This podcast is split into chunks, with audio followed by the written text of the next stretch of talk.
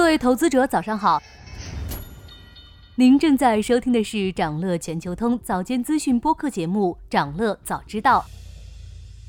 今天和大家聊聊共享办公明星公司 WeWork 破产的新闻。提起共享办公的鼻祖 WeWork，想必很多人并不陌生。他陪不少心怀梦想的创业者度过了创业初期的艰难岁月。二零一九年的估值更是达到四百七十亿美元。可如今，他却陷入需要破产清算的境地。WeWork 已于十一月六日正式在美国申请破产，在巨额亏损和繁重租赁的重压下，WeWork 已经无力再支撑了。申请破产保护时，WeWork 负债将近一百九十亿美元，资产近一百五十一亿美元，股价上市以来暴跌百分之九十八，目前市值不足四千五百万美元。要了解 WeWork 为什么沦落到现在的境地，我们先来看看 WeWork 的运营模式。WeWork 的运营模式并不复杂，先通过租赁写字楼的楼层，然后改造成共享办公空间，再出租给企业或个人。它因在办公室供应啤酒以及色彩丰富的装饰而闻名。这位二房东巅峰时业务遍布全球。数据显示，二零二零年底，WeWork 在全球超过一百五十个城市。有八百五十多家门店，工位数超过一百万个，会员数量超四十五万，营收超过三十二亿美元。但即使在巅峰时期，WeWork 的上市路也并不顺利。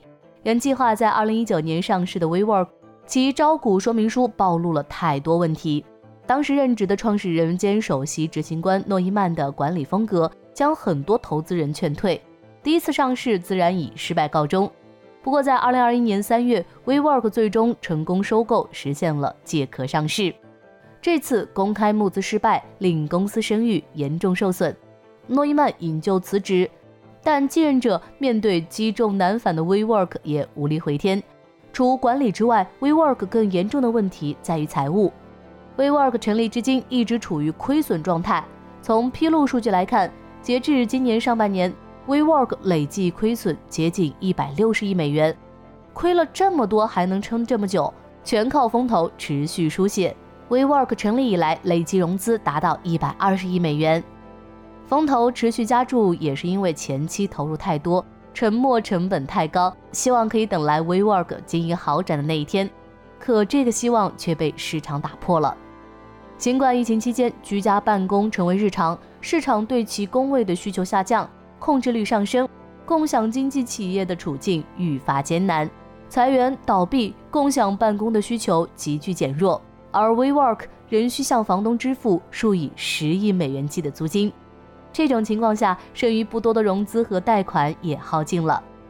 WeWork 的新管理层也试图自救，削减了成本，但扭亏为盈的努力因写字楼市场疲软而受挫。WeWork 破产，受创最重的是知名风投公司软银。孙正义先后向 WeWork 投资了超过一百零六点五亿美元的资金，目前持有 WeWork 将近七成的股票，损失惨重。再专业的投资者也会有犯错的时候，在金融市场上，如果未来的不确定性太多，及时止损不失为好的决策。